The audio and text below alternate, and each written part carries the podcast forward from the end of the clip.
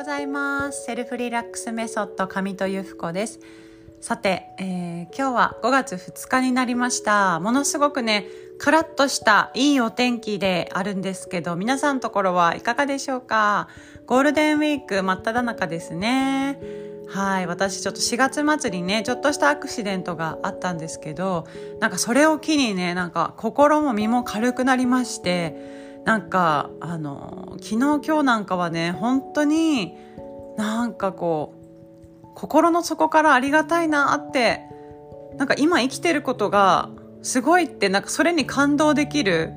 えー、数日を過ごしております。まあこれもね本当に不思議なことなんですけども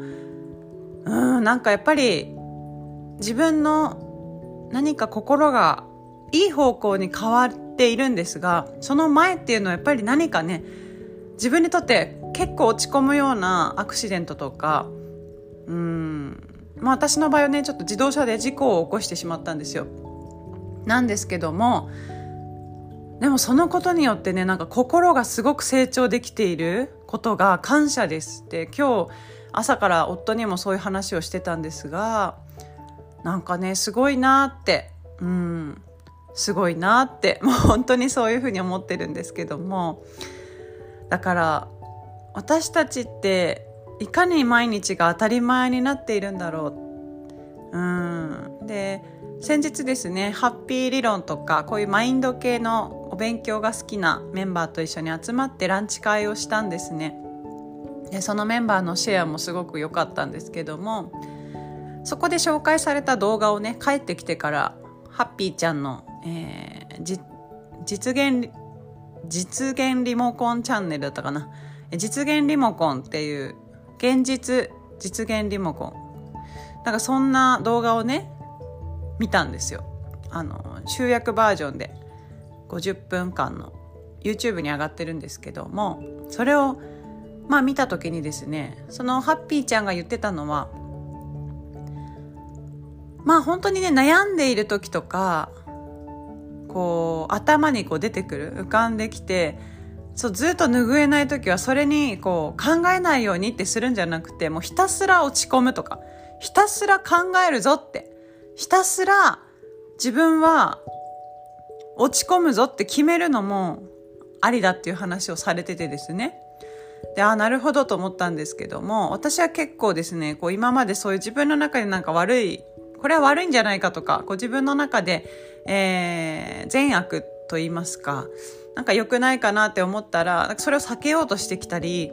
うん、なんか向き合わないようにしてきた部分もあるなと思ったんですけども、なんかその話を聞いて、あ、とことん落ち込もうとか、とことん悩み抜こうとか、とことん考えようとかって、なんか思うと楽になれるんだっていうのを、またここ数日でですね、えー、なんか感じております。皆さんはどうかな？この話通じるかなと思うんですが伝わっていたら嬉しいです。えー、そのまあ私は今実行にあった後にですねそんなに落ち込むとかはないけれどもただやっぱり一日中いろんな思考が頭の中に出てくるじゃないですか。えー、その時ってやっぱりずっと感謝ありがたいとかじゃなくてあこれ大丈夫かなとかこのことどうなるだろうとか、まあ、そういう心もあるわけですよね。でまた起きたらどうしようとかね。そういうのも、まあ、なくはない中ででもなんかあの、まあ、その感情にも蓋をせずまあそういう感情が出てきたらそれはそれとことん考えればいいとことん悩めばいいとことん、えー落ち込めばいいみたいなね。なんかそこも割り切ってしまうと、もう自分もそこに飽きてくるっていうか、あ、なんか、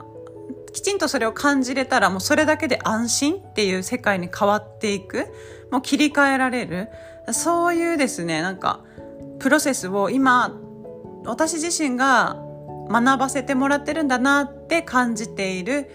ここ、本当に最近でございます。でちょっと分かりにくいお話かもしれないので伝わったら伝わってたらいいなとは思うんですけども、まあ、皆さんが受け取れる部分をですね受け取っていただいて何かお役に立てることがあれば日常に生かしていただけるとすごく嬉しいなというふうに思います。はいそれではね今日も素敵な一日をお過ごしください。またね